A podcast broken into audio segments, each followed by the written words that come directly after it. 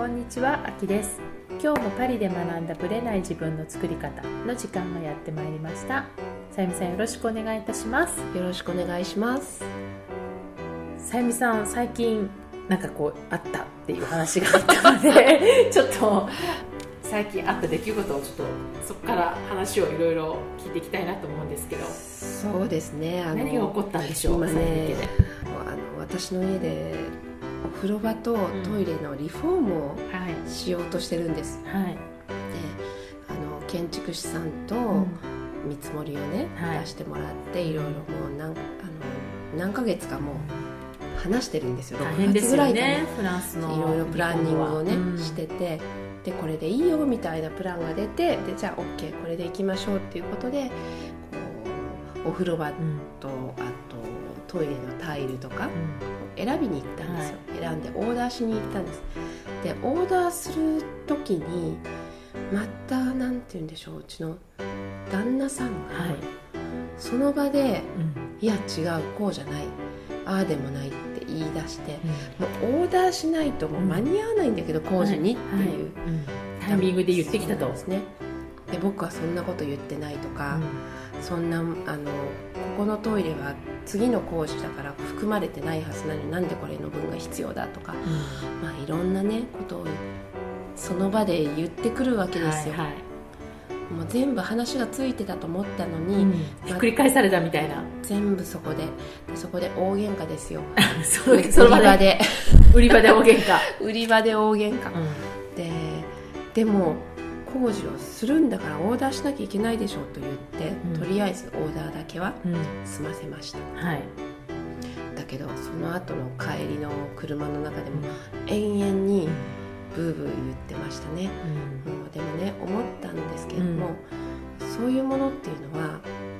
どっちかがもう100%譲るしか譲歩するしかないんだと思いました、落としどころはない、もうないんです、でも彼も自分の考えっていうのががっちりあって、で私もある、でも私は家を買ったのは彼なんですね、はい、彼がこの家がいいって言って決めてだけど私には不満 100%100% 100%ででもこの家買うんだったら、こことこことここを私の好みのように好みの通りにリフォームしない限りは、うん、買うのは許さない。許さない。じゃあその通りにリフォームするからじゃあ買っていいかリフォームするんだったら買っていい、うん、っていう条件で買買いました、はいはい、でリフォームいざするってなったら彼がいっぱい文句を言ってくるわけですよ、うんうん、最初と話が違うじゃない、うんうんうん、全部私がやっていいって言ったよね、うんうん、だけど口を出してくるんです。でここはねあの建築士さんのお話、間相談したんですけど、はいはい、どっちかが100%譲った方が、うん、あのクリアに解決されますと、ね、今までたくさんのご家庭をのリフォームをやってきましたけども、うん、やっぱり両方の意見全て入れるっていうのは不可能、うん、ですよね。不可能なんです。でだからどちらかの意見をもうメインに尊重する感じで行った方がうまくスムーズにリフォームもいきますと、うん、できちんとこうイメージ通りにいくと思いますと言われて、はい、ここは私も心を決めて、うん。折れたわけではない折れずに折れずにあなたが折れなさいと。強く出たんですね。そうです。私は譲らないと、うん、ここは、うん、あの最初の約束通りにあなたに譲歩してもらいますと、うん彼は納得したんですか？怒ってますけどねすごい、すごい怒ってますけど、約束はそうだったので、一応折れました。なるほどね。この後の夫婦関係にどういう影響が出るか は私は分かりませんが、さゆみさんがこう強く出たのはそのいつもそういう感じなの？それともいつもじゃないですよ。いつもはやっぱり話結構話し合いますけど、うん、でもねこのリフォームの話は結構長い間ずっと話してるんですよ、でいいって言ってたのに突然意見を変えるとかっていうのは私はなかったし、うんうん、彼がやっぱり突然意見を変えた、うん、これはありえないと、でまあ、リフォームに関しては私に全部託すと言ってるのにいろんな意見を言ってくる、うん、許せないという私の判断で、うん、ここは私に任せてっていう。任せるって言ったんだから任せてっていうことで、うん、口出しもう無用。みたいな、もうもうダメっていうことで。ケーション難しいですよね難しいですね。言葉の問題とかじゃないんだと思います、ね、まあ、多分これ日本人の間でも同じようなことは多分日本人同士でもあるとは思うんだけれども、うん、ありますね。言った言わないってねありますよね。言わないとか、うん、あと私がこの間すごく私もあんまり彼のことでカチンとくることはないんだけれども、うん、車が、まあ、あのいわゆる、えーハイパーマーケットみたいなところで買い物をした時にちょうどその駐車場から出ようと思って自分のエリアから出ようと思った時に、右からもう車が突っ込んできたんですよ、うん、だから右を見てって言って右を車来てるからって言ってもうもうギリギリのところで彼が止まった。私がすごい叫んだから。私助手席にいて、えー、それでいや曲がる時に右見なきゃダメだよっていう感じで、うん、もうもうあのフランスってほらブレーキかけないからみんな、ね、あの突っ込んでくるので。本当にみんな突っ込みますよね。って言って「うん分かった」って言って。でもう私本当これ私がガッと言わなかったらあれ完全ぶつかってたよみたいな感じで言っても、絶対に自分が悪いっていう話はしないんですよ。そうなんです。そこなの。そこなんです。自分の非を認めないから。認めないんですよ問題がね、うん、いっぱい発生してこれは危なかったよねって私もなんか言って、うん、で後ろにいた子供たちも「ね」とかいう感じで言ってるんだけどもう思わず私もその時にこういう時はちゃんともう、まあ、フランスで言うと、まあ、左見て右見てじゃないけどそう、ね、もう止まって。ソーリー、まあ、デゾレっていうソーリーに値する言葉をこれは使っていいよねみたいな、うん、みんなに聞いたらあ使っていい使っていいって子供たちも言ったので、うん、命に関わるからね。そう。でもそれでも彼は言わない。だから多分ねあの人たちね言えない人たちなんですよね。だからね私すごく思ったんです。それで彼に譲歩をさせるっていうことにすごく罪悪感みたいなのをちょっと一瞬感じたんですよ、うん、すごく辛かったんだけど、うん、いやでも彼彼らはこういう社会でね育ってるから、はい、そんなの普通だから私はこれは当然のこととして行こうと思って、うん、強く出たわけね。そうもうもうあの考えない。これはあの最初に約束したことだからって強く出ることにあの決めました。なもう自分で自分納得させてそうするとねちょっと落ち着きました、うん。まあ、言いたいことも言えたわけだし。これは私の当然の権利だなということで、そうですよね、彼らは絶対にごめんなさいっていうのも自分が間違ってたっていうのも言わないから、これは私が言わない限りは向こうに押されてしまう。そうですよね。これは夫婦であっても同じ、なのでやっぱりかなり強く今回は出ました。出ました。で自分の中ではねこういうのいいのかなってちょっとあったんですけど、でもそうしないと私の思う通りのものは何もできないと思って、うん、強く出ることを決めたわけでそれでもし何かあったらそれまでの中だったんだ。さようなら。それでいいやと思う。だから多分あの国際離婚が多いのって、うん、多分そういうのもあるのかもしれないですよね、う。ん、うん、日本人とはまたちょっと違う意味での、コミュニケーション的な。メンタリティーの部分もね、そうあると思うので、その本当に一言謝る言葉がないことによってなんかこじれていっちゃったりとか、ね、その言った言わないが絶対認めない非を認めないことでこうこじれていったりとか、うん、きっと多分国際結婚だったらその言葉プラスその文化とかメンタリティの違いによって、そういうことはすごく多いのかなとは思いましたね。はい。私も思いました、はい、フランスと日本人のね離婚もすごく多いみたいなので。なんか結構高い確率でね離婚されてるし、ね、まあフランスの場合は、まあ、裁判沙汰になると結構時間もかかるしまた日本とはちょっと違う、ね、大変さがあると思うんですけど、まあ、そういう意味ではね。でもなんかその離婚とかも含めてその覚悟を常に持っていつつ、相手と接するのも私は逆に大事かな大事だと思います。大事だと思います、うん、私も。やっぱりそこで我慢したことによって、うん、後から何か出てきちゃったら、うん、それはそれでまた原因になっちゃうかもしれないんで。だからいつでももう不快と思ったら 別れる覚悟でも、たいことを言うべきなのかなって私はすごくね、うん、感じました。別れる覚悟を持ってやってるわけですね。持ってますよもう。いつでも、ね、いつでも別れる覚悟はあるんだ。いつでもあのそれが耐えられないと思ったら、うん、さっさとあのいつも脅してますもん。私は日本に帰る、うん、あなたはここで一人で、まあ、子供たち世話できるんだったら自分でやってねって言ってますけど。まあ彼は困るでしょうからね、それはね。勝手にって感じですよ、ね、それぐらいの覚悟を持ってコミュニケーションに本気で取り組んでると、もう本当にコミュニケーション命ですね。これがないと何も進まない。そうですね、そうですね、はい、だからまあそういうので日々戦ってるっていうのも込みで、うん、国際結婚に憧れのある方はそういうのもね。タフネスが必要ですね、はい、そうですね。そういう意味での、はいタフネスは絶対必要だと思うので、はい、夢の世界ではないということは、はい、はい、これは多分ね彼が日本語を完璧に喋れたとしても関係ないです関係ないと思いますね、はい、はい、ぜひあんまりいいイメージにならなかったかもしれませんけど、はい、はい、参考にしてください。それでは本編スタートです。今回は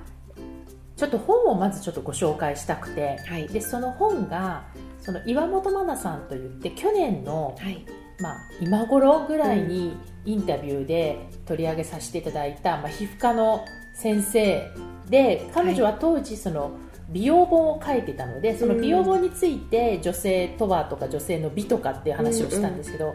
それ以来彼女は、まあ、いろんな分野で本を書いてらっしゃって、ええで今回夏出た本が、うん、今度教育場面の方にまでどんどん進出し、書いた本がフランスの教育子育てから学ぶ、人生に消しゴムを使わない生き方っていう、そのフランスで鉛筆を使わないっていうそのペン。に使いませんね、ね、で、うん、修正機も一応持ってるんだけど基本的にもう消す前提じゃなくて全部それを残しとく前提みたいな感じの、うん、まあ、それからまあフランスの教育の視点から見えてくることっていうのを書いた本を読ませていただいて、うん、でそのそこからフランス文化の話、まあ、強さと弱さっていうのが、まあ、サブタイトルでも入ってるんですけどその話をちょっと今日はしたいなと思っていて、はい、日本経済新聞社から出してるんですけども、うん。実際にちょっとこの間彼女がパリに戻ってきたのでお会いしたし、はい、まあ、今回この本を書いていきさつとかも伺ったんですけども、うん、やっぱり、まあ、次世代のことを考えた時に、まあ、フランスの教育っていうのが、まあ、日本とどう違うのかで別にフランス来産でもないし、うん、フランスから学べることがもしあるんだったらっていう視点で書いてるんですけど、かなり細かく、まあ、リサーチもされてらっしゃって、はい、まあ、目次を見ると、だってご自分もお子さん3人をフランスで育てたんですよね。育ててるからね、まあ、はい、もう実体験としてあるんだけども、うん、まあ、正解のない人生に立ち向かうフランスの教育とか、うん、まあ、その学校と家庭の話とか、うん、まあ、センシュアリズムとか大人文化とか、フランスの出産子育てとか結構幅広いことを書いてるんですが、はい、まあ、これを全体の話はちょっと幅が広すぎるので、私がね今回ああなるほどなと思ったところをちょっとトピックで取り上げさせていただきたいんですけど、はい。はい、そのね私が結構衝撃を受けたのは、うん、やっぱり私たちまだほら子供が上の子も中学に入ったばっかりでそうなんです、このいわゆる中学高校大学の教育って知らないじゃないですかまだ現場を実感として、うんはいはい、で彼女はそれを経験されてるっていうのもあるんだけども、うん、そこにね面白いのがあってこの数学の答案にも文学的センスが必須っていう。ひえそれはどういう？普通は、まあ数学ってこう論理だからそれをきちんと書いていくことが大事なんだけれども、もちろんその納得させるための論理は必要なんだけれども、フランスってほら減点方式じゃないですか、その数字がもしその結論が合っててもプロセスでなんか間違ってたりとかするとそこで,、ね、減点とかなっていくんだけれども、途中までのロジックが正しければ点数が与えられるんだけども、さらに美しく整った字でまとめられていれば加点が期待される点が加えられるってことね。そうなんだ。正解そのものよりもこれ彼女のね文面をちょっとそのまま抜粋してますけど、はい、正解そのものよりもプロセスやロジックを評価するものとされ、うん、考え抜く力が求められる、うん、でそれが何よりも美しさへの配慮である、うん、その日本の学校教育は正解か不正解かのどちらかしかないんだけれども、はい、フランスはその正解に至るまでのそのロジックの美しさも問われていく。美しく分かりやすく表現することができることが大事であってそこが重要視されるのは、すごくフランス的だっていう話をしてるんですよ。だから面白いなと思ったら全ての思考は言語を通して行われているのだから、うん、数学だけに文学的センスがなくていいと思うのはナンセンスなのであると。数学は、まあ、その本質から言うと哲学みたいなものがあるので、数学は美しくなければ数学ではないと、っていう観点から究極の美を併せ持った回答がプラスになっていくみたいなぱり美が必要っていうところですね。どこに行っても美が必要っていう。美が問われるっていう。で美に対する、うん重要性っていうのが教育からも出てるんじゃないかと、私ねそれは本当にヨーロッパに来て、うん、この10年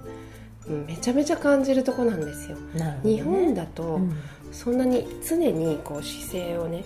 きちっとしてなきゃとか常に美しく着飾ってなきゃとかあんまり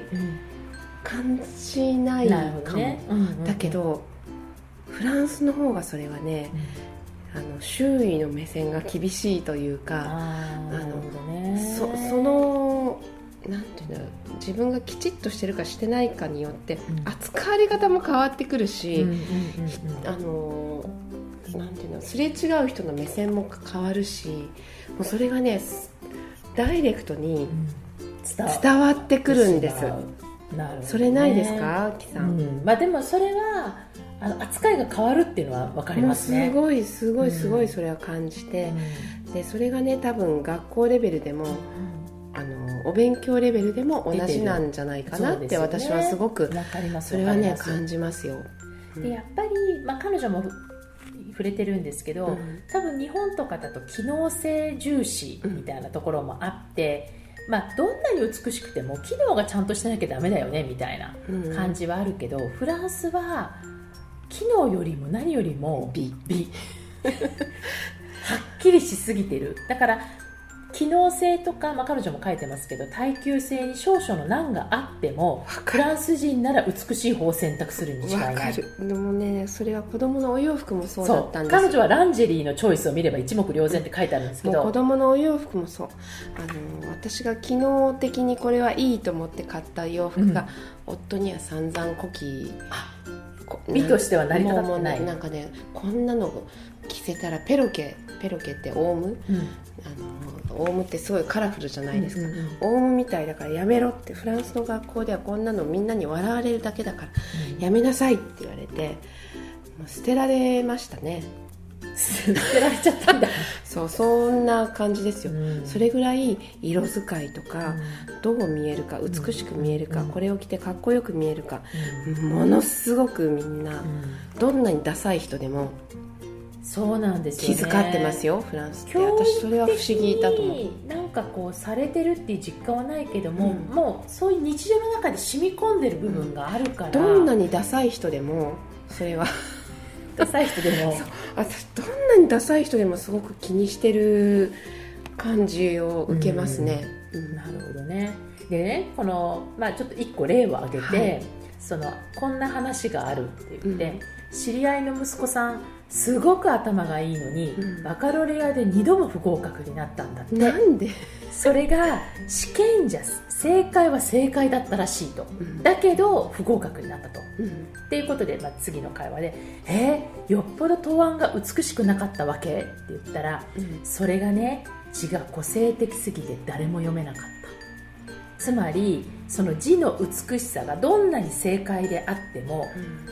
だから彼女が書いてるのは誰もが美しいと思う見栄えの美しさに限られていて、この場合美しさは正しささえも左右する暴力となる。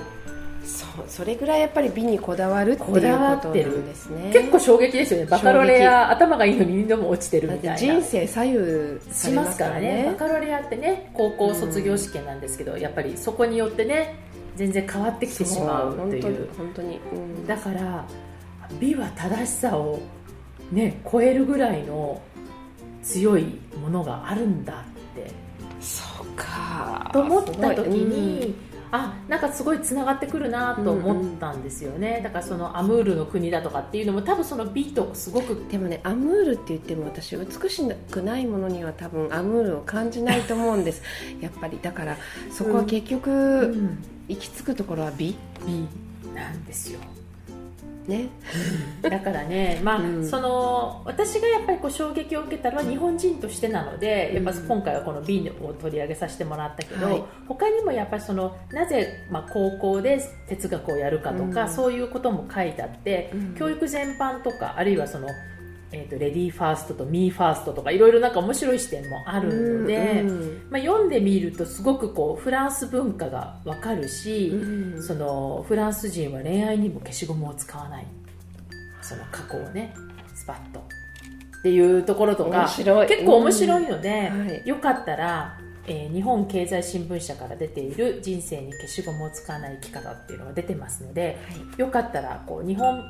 文化から見るフランスとの違いっていうのを探るためにも、ね。うん、はい、ぜひ読んでみるの面白いかなと思って、うん、今日ちょっと紹介させていただきました。はい、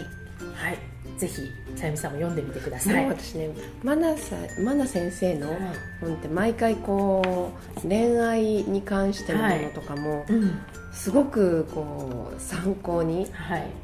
させていただいてるというか勉強させていただいてるので、うん。はい、今度は子どもの教育に関しても。すごく面白かった。ですよ、うん、その思春期に対する考え方とか、すごく勉強になったし、うん、ですね。うちの子供も、ね、そうなんです。これから来ることだからね、う。ん、だからさんところもね、ね、いつ来るかわからないじゃないですか、はい、その時に親としてフランス人の親が考えてる視点とかっていうのが、うん、あでも納得面白い。と思うので,、でこれはフランスに住んでる人ももちろん面白いし、うん、フランスのに興味のある、うん、日本でね、ね方たちでもすごく楽しめると思うので、うん、まあ、これを聞いてらっしゃる方は、まあ、多分フランスに興味をお持ちの方も多いと思うのでぜひ読んでいただくとより分かっていただける部分もあるかなと思います。はい、はい、ありがとうございました。